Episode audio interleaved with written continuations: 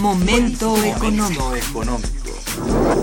Radio UNAM y el Instituto de Investigaciones Económicas presenta Momento económico. Un espacio para charlar sobre temas económicos que le interesan a usted. Acompáñenos.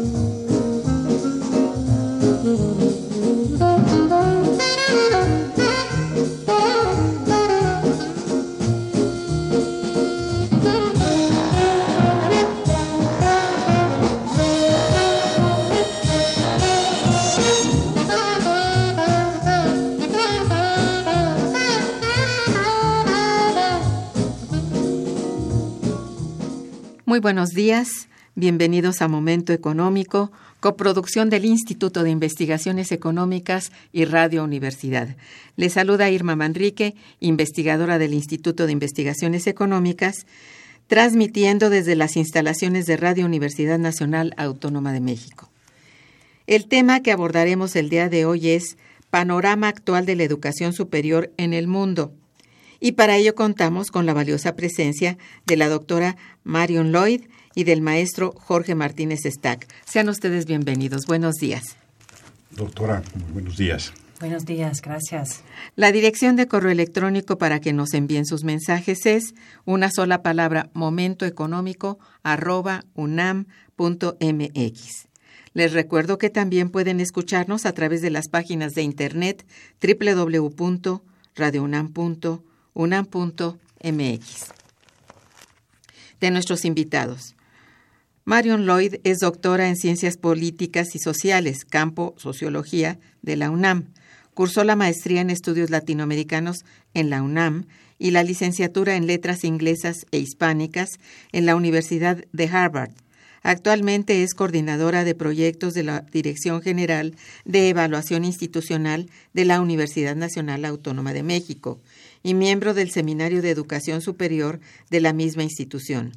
Sus temas de investigación incluyen las políticas de educación superior a nivel mundial, equidad y acceso, los rankings internacionales de universidades, las instituciones con fines de lucro y la política educativa comparada con un enfoque en México y Brasil. Durante 15 años fue corresponsal en América Latina y Asia, Asia del Sur, para medios estadounidenses.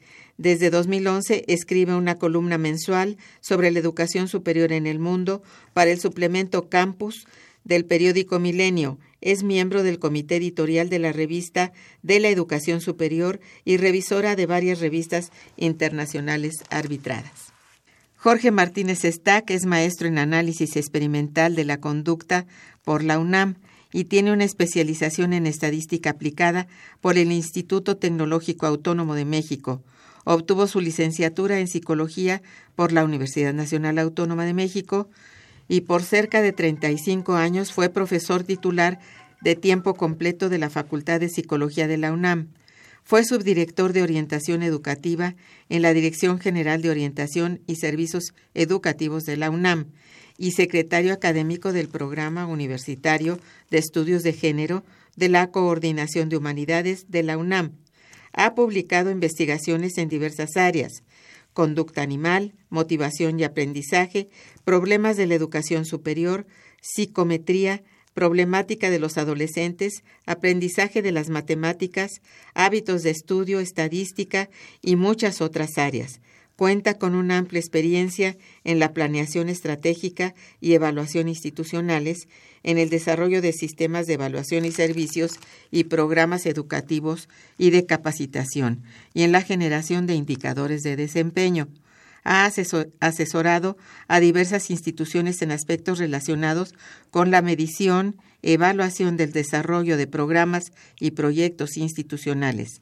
En la actualidad, ya jubilado, es miembro del Seminario Institucional de Educación Superior de la UNAM y además de encargarse de la dirección académica del Instituto Mexicano de Orientación y Evaluación Educativa, funge como asesor de la Dirección General de Evaluación Institucional de la UNAM. Año con año, Momento Económico tiene el agrado de presentar y analizar para ustedes la actividad que realiza el Seminario de Educación Superior de nuestra Universidad Nacional. Este año no es la excepción, pues a partir del 11 de agosto y hasta el 1 de diciembre tendrá lugar el décimo primer curso interinstitucional del Seminario de Educación Superior. El tema central del curso es Educación Superior Comparada, panorama actual de la educación superior en el mundo, y para hablarnos de la realización del evento eh, em, tan importante y de tan alta relevancia en el seno universitario, se encuentran con nosotros dos, de sus participantes a, a, quienes ya he dado la bienvenida y les solicito atentamente nos expliquen cómo está estructurado este curso, quiénes participan y a quiénes está dirigido? Profesor, por favor.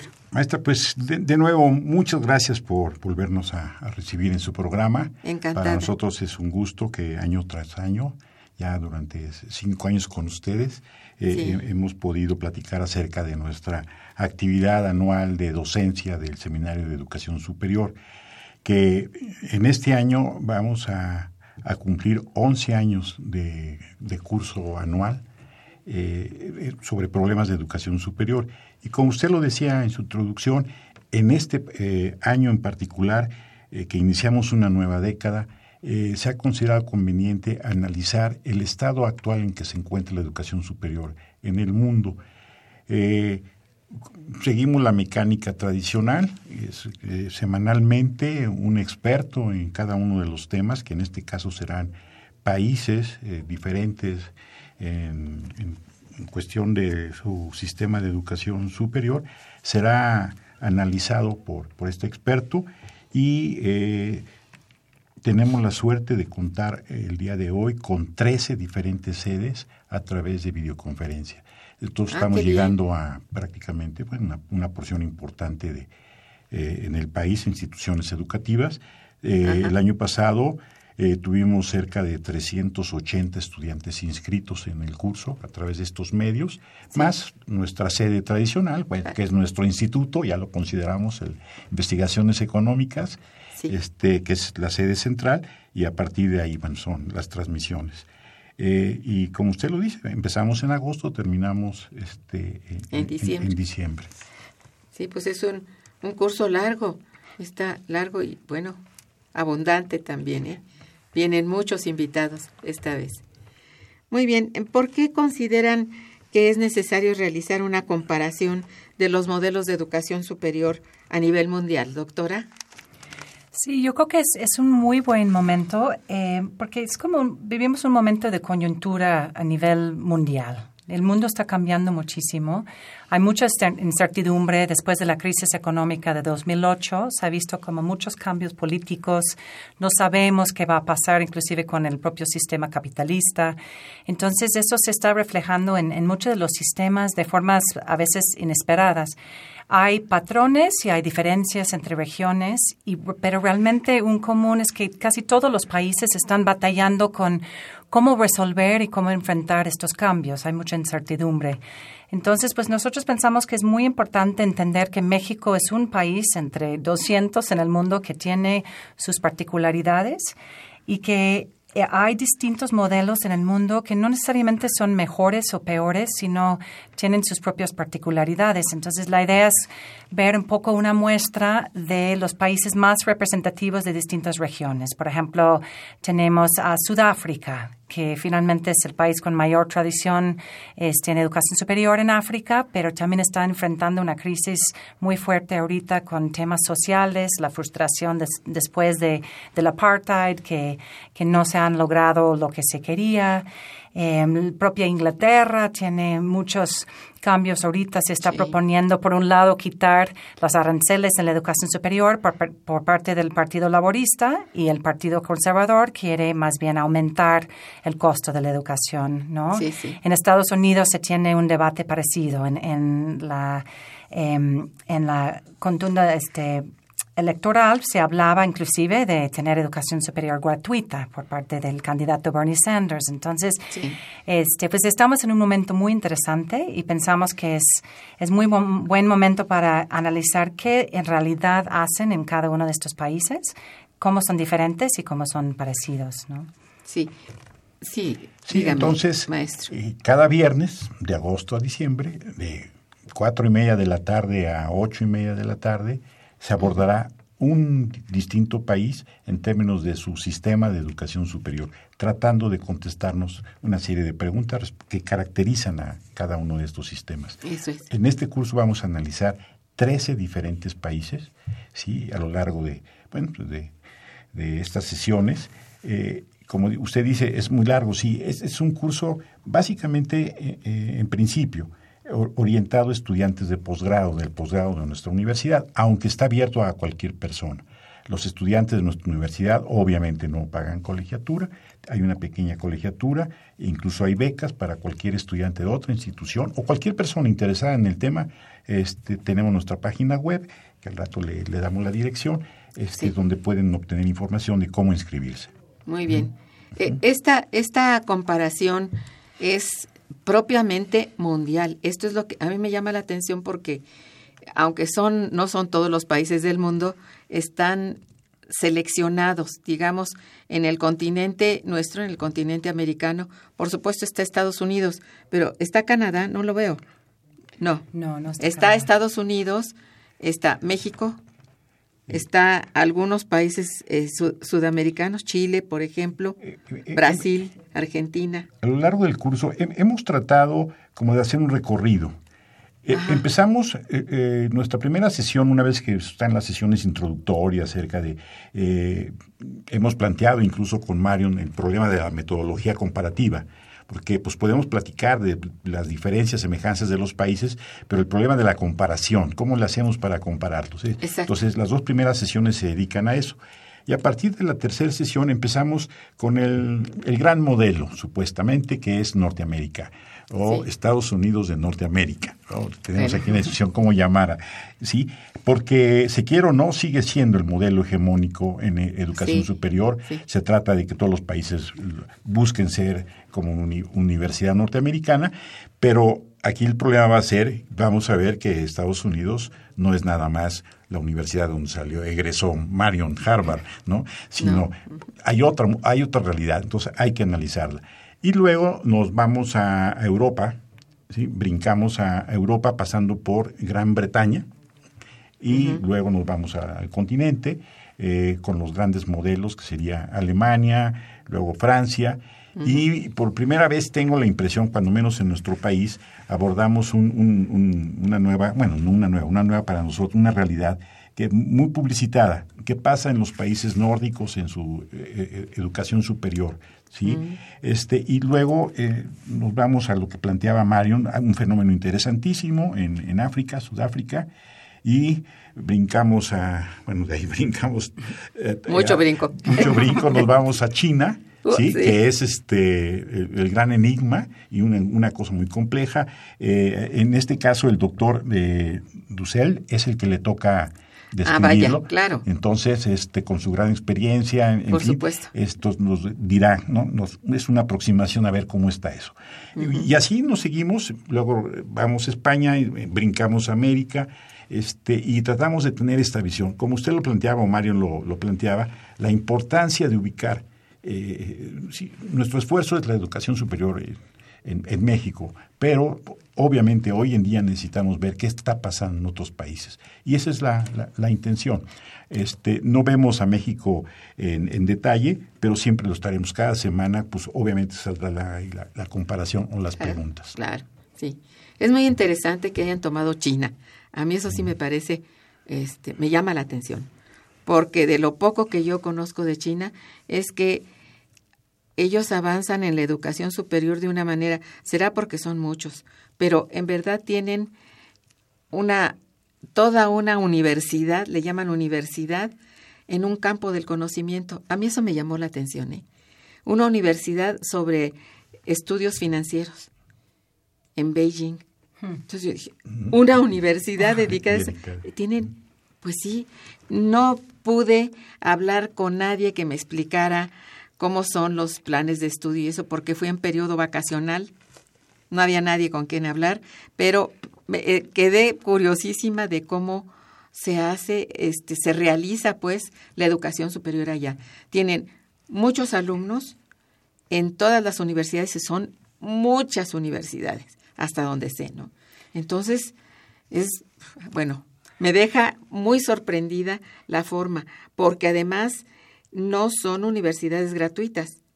Todas son, este, en todas se paga, aunque sean oficiales, aunque sean del Estado, se paga y se paga mucho. Eso es lo que he llegado a saber. Entonces, es casi elitista el, el, el digamos, la educación superior. Y bueno, los resultados no sabría decirles porque todo eso me quedó en una incógnita que a lo mejor si voy a la, a la conferencia y me asomo con, es lo que el doctor. Con esas preguntas creo que hay que buscar la respuesta en nuestro curso este año. Sí, ¿verdad? sí, porque a mí me sorprendió muchísimo ese, ese tipo de educación superior, ¿no? Sobre todo una universidad para un campo del conocimiento, uno. Claro, pues yo creo que el caso de China es muy interesante. Bueno, como todos los casos, hay una parte que obviamente nos enfocamos en la educación superior, pero hay una parte en donde enfocarnos en eso se da como una imagen de lo que está viviendo el país en general, en términos políticos, económicos, sociales. Entonces es como verlo por una, un lente y ver muchos temas que están ocurriendo en el país. Y yo creo que el caso de China están intentando, tienen como una apuesta para la excelencia. De hecho, fueron los primeros en tener un ranking internacional desde 2003, el, el RWU, lo llaman, bueno, el ranking Shanghai, que finalmente por su propia aspiración a tener universidades de, de nivel mundial, de clase mundial. Entonces, ahorita pues llevan como 15 años tratando de tener 10 universidades de clase mundial y bueno, no lo han logrado. Ahorita tienen nada más dos en los primeros 100, pero entonces tienen una apuesta en esa parte, así de vamos a enfocarnos en, los negocios o vamos a enfocarnos en esto para la excelencia, pero como tengo entendido, han, ha tenido un costo en una mayor em, desigualdad. Entonces hay una mayor estratificación. Obviamente inviertes en unos y las otras las dejas desamparadas. Entonces es, muy complicado y son decisiones que, que toma el gobierno y que tienen repercusiones. Una cosa es decir, vamos a ser excelentes, pero ¿a qué costo? ¿no? Entonces, Exacto. Sí, muy interesante eso. No, pues qué bien. Y bueno, desde el punto de vista de ustedes, ¿cuál es eh, el estado que guarda actualmente la educación superior en México? Eh, maestro. Bien, yo creo que esa va a ser una cuestión que nuestro curso termina con una gran mesa redonda con los ponentes. Y creo que esa va a ser una de las eh, preguntas que nos haremos después de este recorrido por eh, diferentes sistemas que tratarían de ser como representativos y tener esta visión general. La, pregunta es, ¿nosotros cómo estamos? Eh, ahora sí que comparativamente, ¿cómo estamos con las dificultades del caso? Sí. Ahora, eh, si ahorita eh, tratara de contestar esta, esta pregunta de cómo está nuestro sistema de, educación superior, yo, diríamos que, eh, bueno, diríamos que no está bien. ¿sí? Tenemos severas deficiencias, a pesar de lo que se ha planteado en el gobierno en turno. tenemos metas de cobertura que no hemos cubierto la calidad en muchas de nuestras universidades y, aquí también habría que hacer una acotación. Es un sistema muy, muy diverso el que tenemos en México. Tenemos una enorme disparidad en cuanto a modelos educativos, universidades tecnológicas prácticamente abandonadas, a pesar de que se planteó que debería haber más de 40 para este sexenio, no llevamos ni 20. Eh, recientemente aquí hizo un anuncio para eh, un periódico, El Milenio, que cada jueves saca un suplemento sobre educación superior, donde Marion es colaboradora de ese. ¿sí? Recientemente un colega, Roberto Rodríguez, hizo una evaluación del trabajo que ha realizado la Subsecretaría de, Educación Superior de la SEP en México y eh, el, resultado es, es, negativo. Es decir, poco se ha hecho, ¿sí? las metas que se habían planteado no se van a alcanzar en lo que resta de este sexenio. Y entonces, eh, claro, tenemos logros muy importantes. Nuestra propia universidad, la Nacional Autónoma de México, ha logrado cosas importantes. Sin embargo, en el contexto general, creo que tenemos grandes eh, rezagos. Comparativamente en términos de estadísticas, muchos países que supuestamente están económicamente eh, en una posición inferior a la nuestra han tenido mucho mayores logros. ¿sí? Entonces, Ahí dame un ejemplo. Este, este, por, por, ejemplo, eh, el mismo sistema cubano, Sí, que siempre nos quejamos, este, que de hecho lo vamos a revisar aquí, este, viene un experto en eso. En, en algunas áreas ha logrado eh, avances espectaculares. Áreas. Áreas, o sea, sí, cosa que en, en, nuestro, nuestro país, pues a no ser dos o tres universidades que destacan en esas áreas, este, los demás hemos quedado rezagados. Tenemos un gran atraso en términos, por ejemplo, en formas de enseñar a grandes poblaciones en nuestra propia universidad, en la Nacional Autónoma de México, estamos atrasados en métodos de, docencia. En otras universidades, el impulso tecnológico para modificar la manera como se está formando estos recursos profesionales ha sido modificado. En, fin, este, en cada una de estas áreas podríamos plantearle estas cuestiones. ¿no? El desarrollo de nuevas carreras ha quedado también rezagado. Este, en fin, ¿sí? las condiciones en las que el personal académico labora en estas universidades. No es posible. Más del 60, alrededor del 63% de los docentes en, esta, en las universidades mexicanas son profesores de asignatura.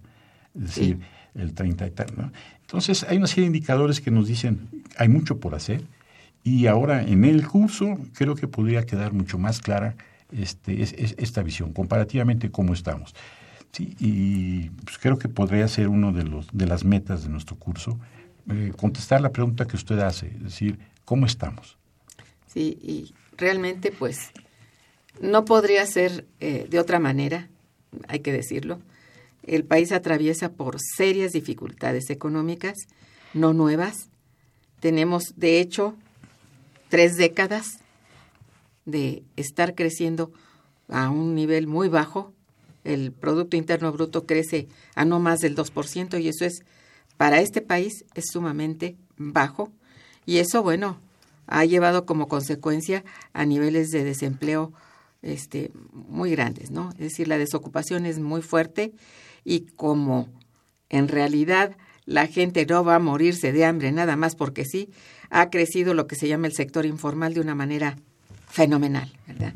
Entonces, ha traído pues este muchos problemas nuestra situación que para poder resolverlos se requieren cambios profundos y entre ellos de educación y de educación superior y de investigación y todo, sí, sí se requiere pero es se refleja ya finalmente allí porque no podríamos decir que no ha habido avances importantes, que no se hacen cosas, se hacen, se hacen cosas muy importantes en nuestra universidad y se hace un esfuerzo muy muy fuerte en términos de investigación y hasta de docencia, pero tenemos eh, este limitantes muy graves, ¿no? Eh, uno muy importante que es eh, un presupuesto muy exiguo para lo que es la UNAM. Entonces, pues esto ya implica el estudio de nuestro modelo macroeconómico, que es, bueno, ha quedado en verdad en, entredicho, este, ya con tres décadas de, de no resultados, eh, creo que sí, este, tenemos que pensar más profundamente en un nuevo proyecto de nación, ¿verdad? Con esto. Sí, claro, No, qué bueno, qué bueno que sacó el tema de, de la economía y de, de, la investigación. Yo, yo creo que un caso muy interesante es, es Brasil que es una economía más o menos al mismo nivel, tamaño que México, es nuestra gran pues, competencia en América Latina y nosotros realizamos una investigación comparativa entre eh, la UNAM y la Universidad de Sao Paulo para tratar de entender Em, eran como las dos grandes universidades de la región, ver diferencias, a veces nos ganaban en los rankings, nos interesaba ver realmente em, cuáles eran las diferencias, pero sobre todo entre el modelo de, de México y de Brasil. Y se, hay una diferencia brutal. Brasil gasta tres veces lo que gasta México en investigación científica, como porcentaje del PIB, para empezar. Así es.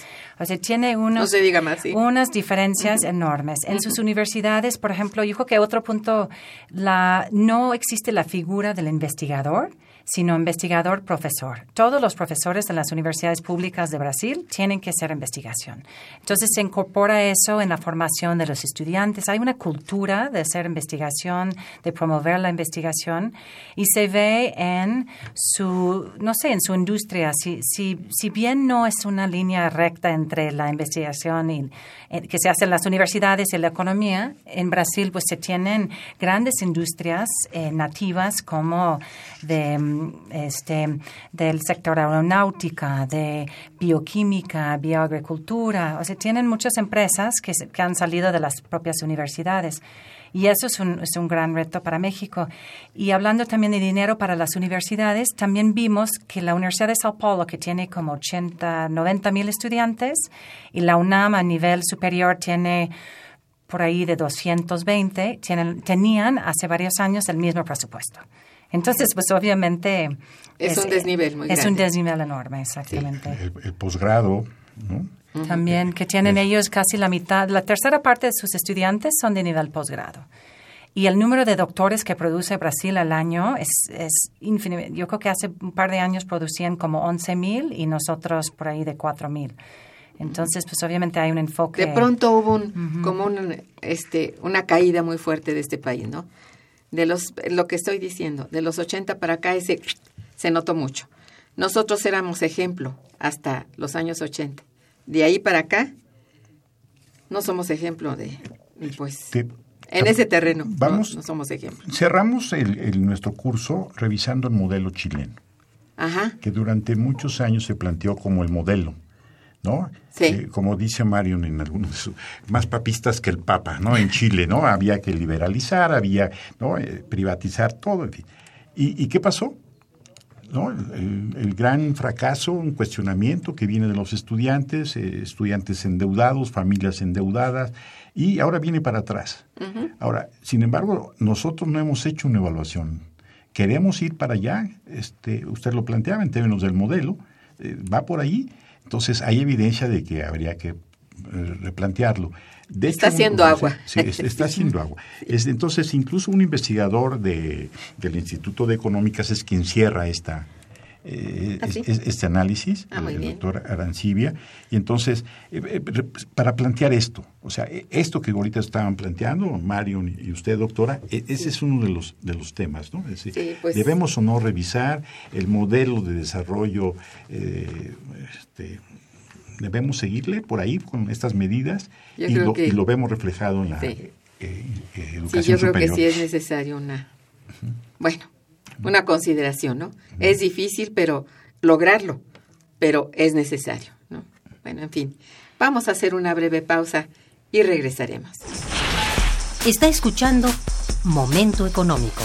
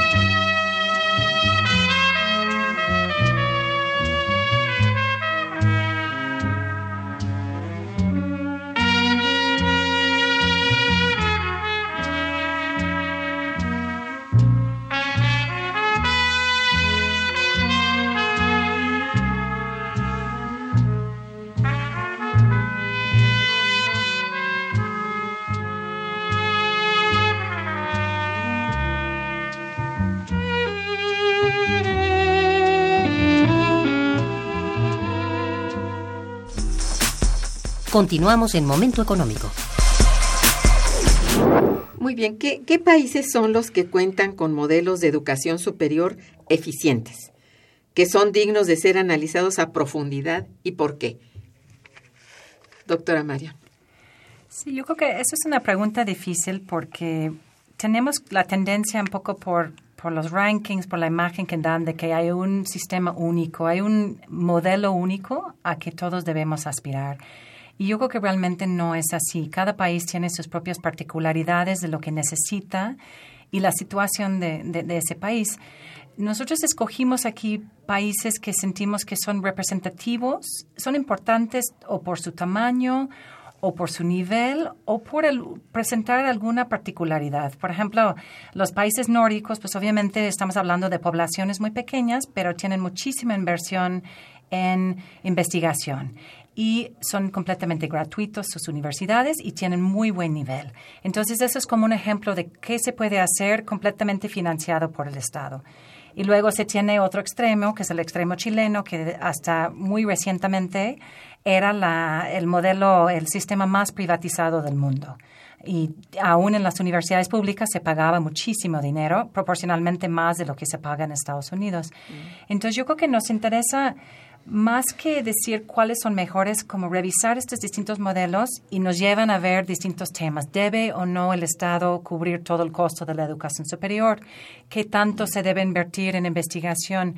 ¿Qué tan estratificado está el sistema? Por ejemplo, en Brasil han invertido muchísimo en abrir las puertas de las universidades a poblaciones tradicionalmente marginadas, como los afro-brasileños, los egresados de, preparatorias públicas, que antes estaban excluidas de las mejores universidades. Y yo creo que eso nos lleva a reflexionar en el caso mexicano. Yo, yo siempre pregunto qué estamos haciendo en México para los estudiantes indígenas. Tenemos universidades interculturales, pero cómo los incorporamos en las universidades este, públicas en general, por ejemplo. Entonces yo creo que cada uno de estos, estos países nos da lecciones de, de buenas prácticas y de temas a, resolver y, de retos que, que enfrentan en, en, esa, en esos países. Eso es. La eficiencia realmente no es, por decirlo así, un denominador común, en realidad no. Ser eficiente sí para eh, todos los casos no puede ser. Quizá es eficiente eh, la educación superior para algún país por ciertas características del propio país. Es esto, ¿no? Porque no, se, no se pueden tener los mismos indicadores de eficiencia para todos los casos. Eso es lo que yo creo, ¿no? Y bueno, eh, este, si es eficiente o no para México el que tenemos, bueno, es puede ser eficiente pero insuficiente. ¿eh? Es esto, que no es tan abarcante, pero si lo vemos desde otro punto de vista, resulta que podemos tener una gran cantidad de egresados que finalmente no encuentran eh, mercado donde laborar. Que este es, bueno, nuestro problema se vuelve a remitir a un problema de, de modelo macroeconómico que no responde, ¿verdad? Claro, nada más quería agregar con ese punto que es muy interesante, por ejemplo, el caso de Corea del, sur, que no vamos a ver, pero siempre se ha puesto como el modelo, aparte de Estados Unidos, de sobre todo niveles más bajos, pero tienen la matrícula mayor, el, la matrícula bruta o el mayor porcentaje de sus alumnos en las universidades. Y ahorita, hace un par de años, su presidente dijo, ¿y qué tal si no tantos estudiantes vayan a la universidad? Porque el nivel de desempleo para los recién egresados es tremendo. Entonces, igual estamos, todo, esa es otra, otra pregunta. ¿Todos debemos ir a la universidad? Que es una pregunta que ahorita se está haciendo en varios países. Aquí se plantea. ¿eh? Y bueno, eh, son, son, me refiero pues a que no se puede usar un solo denominador común en términos de eficiencia. Habría que hacer consideraciones varias, ¿no es cierto? Maestro. Así es. Y de hecho, yo creo que se podría ser un mensaje. A lo mejor nos estamos anticipando, habrá que revisarlo a lo largo del curso. Pero si hacemos un, por ejemplo, se ha querido tener un modelo de universidad de clase mundial, lo que planteaba hace rato Mario. Eh, y entonces hacia allá van. De hecho, el ranking más impactante internacionalmente ha sido el de los chinos ¿Por qué? Pues porque ellos querían tener una universidad de clase mundial, entonces decidieron, a ver, vamos a, a definir una serie de indicadores para ver si tenemos o no universidades de calidad. Bueno, ¿y cuáles son esos indicadores? Ah, pues qué universidades, ah, pues la norteamericana más conocida y es la de Harvard. Y entonces, ¿cuáles son esos indicadores? Ah, pues, pues cuántos premios Nobel tiene la universidad, este, cuántos premios en matemáticas. Eh, de hecho, Marion tiene un trabajo muy crítico sobre ese tipo de, de, rankings. Eh, es decir, había un modelo que a lo mejor incluso ni existe ¿no? Como modelo ideal y que a ese se van a ir encaminados. Y de repente resulta que, eh, pues no, porque no, se puede. Una universidad, por ejemplo, como la nuestra, la Universidad Nacional Autónoma, se debe volcar hacia ese modelo o en términos de la formación que estamos haciendo en, en áreas como la difusión cultural, eh, en fin, tenemos múltiples funciones. Entonces, entonces la pregunta ahí es, ¿cuál es el modelo, como usted lo plantea, de eficiencia? Eh, pues depende, ¿no? Este, va a depender. ¿no? Va a depender. ¿no? Y, y, yo creo que esto tiene que hacerse de acuerdo con las condiciones generales, ¿no? Probablemente se pueda aspirar a que sea uno el máximo, ¿no? Quién sabe. Digo, algo que se considere el máximo en eficiencia. Pero, a ver, de pronto, para las condiciones actuales, ¿qué sería lo, más eficiente? ¿Eh? Todos, todos doctores, todos posgraduados, pues quién sabe, ¿no? Si esto es lo que realmente requiere en estos momentos eh, el país, eh, no sé, ¿verdad? Es hay que hacer muchas este, reflexiones al respecto, ¿no? Para llegar a indicadores distintos, desde luego, ¿no? Sí. Claro, yo creo que em, en el primer ponente que, va a hablar de, Estados Unidos, bueno, sobre los casos particulares, el doctor Emanuel Ororica, también del Instituto de Económicas, él ha sido muy crítico de este enfoque en los rankings. De, él, habla del, del Harvardómetro, ¿no? Que tanto nos parecemos a Harvard. Y él y otro colega de Estados Unidos han, han presentado, han propuesto que en América Latina hay un modelo de lo que llaman universidades constructoras de Estado. Es decir, la UNAM, la Universidad de Buenos Aires, la Universidad de Sao Paulo fungen un papel muy distinto que creen las instituciones del Estado, que educan a la población, a decenas, este, cientos de miles de estudiantes, que tienen el Observatorio Nacional, que tienen este, clínicas, hospitales, todas estas funciones que resuelven cuando llega el presidente, le dice a un investigador de la UNAM, un equipo, necesito que me resuelvan el tema de, de las aguas este, negras de la Ciudad de México, lo que sea, ¿no? Entonces tienen un papel, yo creo que, que, es difícil, pero es muy difícil, es, es poco medible decir cuál es el impacto de la UNAM. De, verdad. Y el otro día estuvo un, investigador eh, australiano muy importante que se llama Simon Marginson, estuvo en la UNAM y decía, yo creo que la UNAM es más importante para México que Harvard para Estados Unidos. Así, la función de la universidad. Entonces, pues nos hace reflexionar mucho en, en qué hacen estas, cuál es el papel de una institución en un país dado, ¿no? Y qué es la necesidad que tiene ese, ese propio país. Sí. Sí, es muy cierto. sí, perdón. Y, eso nos lleva al problema que usted también planteaba, cuáles son los indicadores. Eh, también hemos trabajado, afortunadamente, para mí, con, con Marion respecto al problema de la comparación, si se puede o no comparar. Exactamente. Entonces decimos, no hay contextos de comparación, ¿sí? Y que hay que atenderlos. Y esos son lo que se ha ahorita eh, discutido, es las particularidades del contexto de comparación son fundamentales. ¿no? Entonces, pues sí, eh, probablemente habrá universidades que producen mucho más investigación que la nuestra, la UNAM, sí, pero nosotros tenemos otro tipo de, función, no nada más la investigación. Exactamente. Y entonces, eh, en fin, e, ese es un poco. Como que más abarcante es la, la función de esta universidad. Lo que dice Marion de las universidades constructoras de Estado, este nuevo, bueno, ni este nuevo concepto de, de colegas como el doctor Ortorica. Exacto. Bien, ah, bueno, llegamos al punto en que qué tan importante es la educación superior actual para lo que se llama el desarrollo económico de cada país, ¿no? ¿Cuál sería? Aquí es, es difícil porque, bueno, a ver, ¿cómo, ¿cómo lo resolverían ustedes? ¿Cómo lo contestarían? Sí, yo creo que eso es, eso es uno de los grandes debates. Desde que se desarrolló la teoría del capital humano había esta idea de más educado, mayor riqueza genera, ¿no? De que mayor número de egresados universitarios vamos directamente a ser un país más rico, más desarrollado. Y resulta que la ecuación es más compleja, ¿no? Depende si existen condiciones en el mercado para aprovechar esos egresados. Esos cerebros. pues. Esos cerebros, exactamente. ¿Qué tanta, eh, cuál es la dinámica entre la universidad, el mercado de trabajo? ¿Cuáles son las condiciones? Y yo creo que ahora el, el nuevo elemento de la globalización hace que un país puede producir muchos egresados universitarios, pero ¿qué tal si cobran demasiado? Entonces las industrias se van a otro país en donde puedan emplear gente pagando menos. Entonces yo creo que es como decir, eh, es muy difícil ser un país desarrollado sin tener una población muy educada. Pero de que eso te va a garantizar que tu país va, vaya a avanzar de la forma que uno quiere, no es tan claro. Entonces es. es. como una con condición necesaria, pero no necesariamente Suficiente. suficiente, finalmente. Así es, no es suficiente. Sí. Bien. Eh, ¿Existe innovación tecnológica adecuada en la educación superior contemporánea? Maestro. De nuevo, es como un- un- una cuestión muy relativa. Este, en, la, Dirección General de Evaluación Institucional, donde laboramos en, la, UNAM, eh, uno de los problemas ha sido eh, evaluar eso. O sea, qué, tanta innovación es- produ- están produciendo hoy en día nuestras universidades. Uno de los indicadores para hacer referencia a eso ha sido el número de patentes que Así es. que se solicitan por parte de las instituciones de educación superior.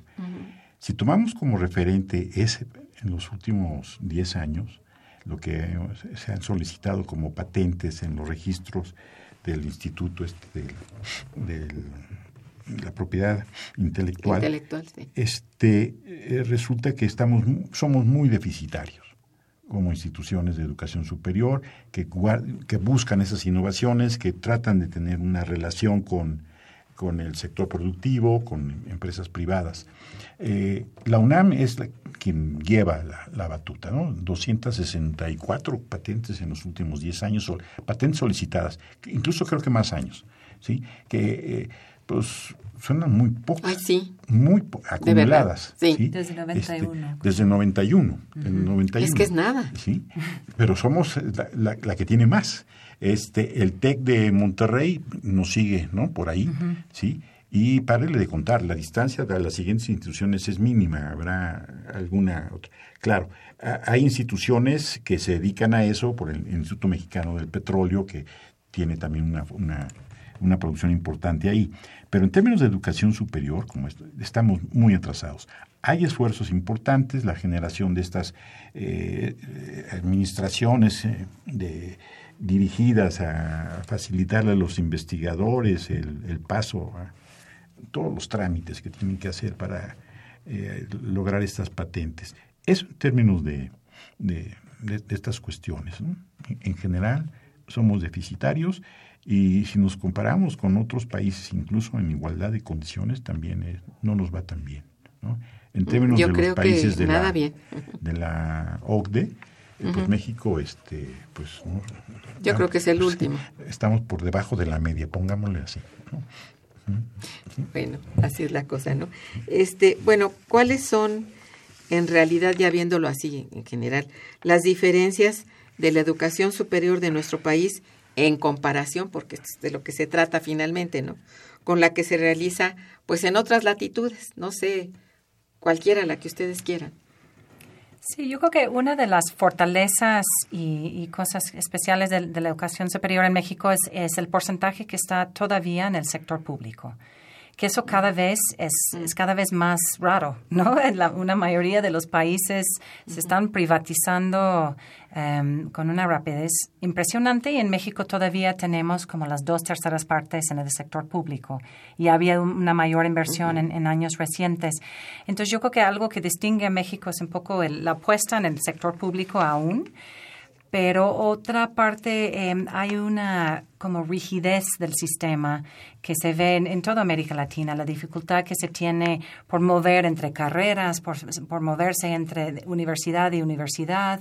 Entonces yo creo que moverse, moverse como estudiante, como profesor, mm. o sea, es, muy, em, todavía el sistema es muy rígido en términos de las materias secuenciales que uno tiene que tomar. Es un sistema muy poco flexible comparado con el sistema en Estados Unidos, donde un estudiante entra, ni sabe qué va a estudiar, nada más entra, aceptado por la universidad y después sobre la marcha decide y puede que cambia de carrera a la mitad de, como a mí me pasó, a la mitad de los cuatro años de la licenciatura, pues uno decide cambiarse de, de, giro y eso da como una flexibilidad que de alguna manera es importante para el desarrollo intelectual de los estudiantes.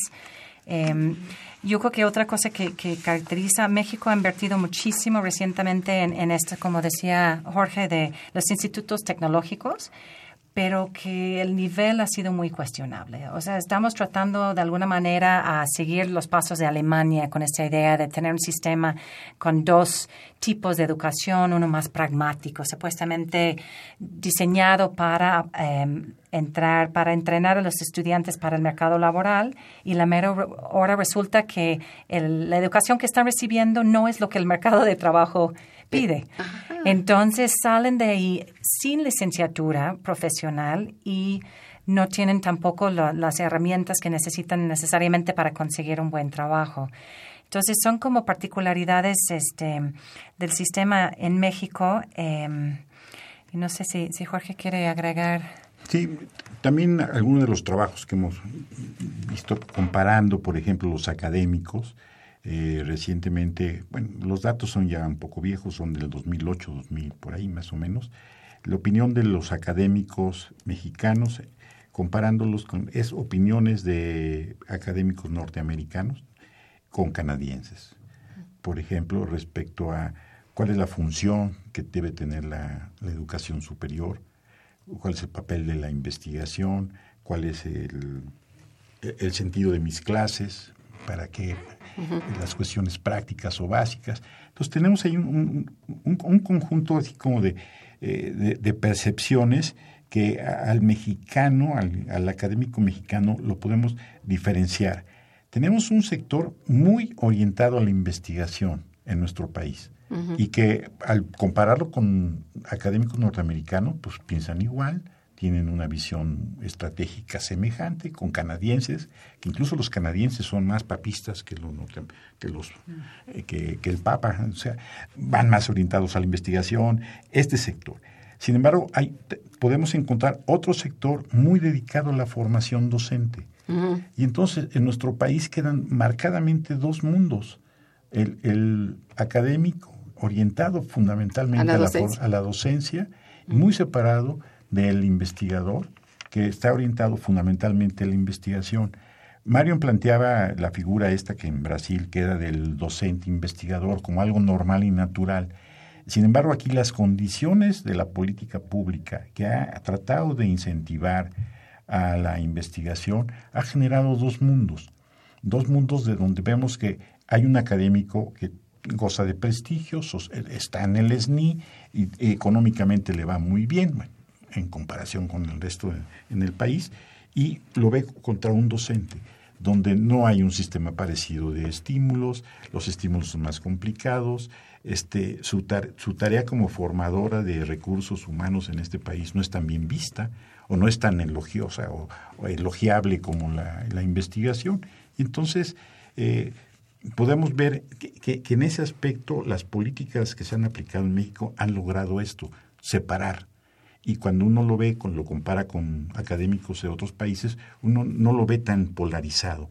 Este, que es siempre ha sido un problema, ¿no? La investigación y la relación con la docencia, pero me da la, impresión que en México se ha como decantado eh, eh, esta cuestión. Entonces, comparativamente, pues eh, lo podemos observar y es la ventaja de, este tipo de, estudios.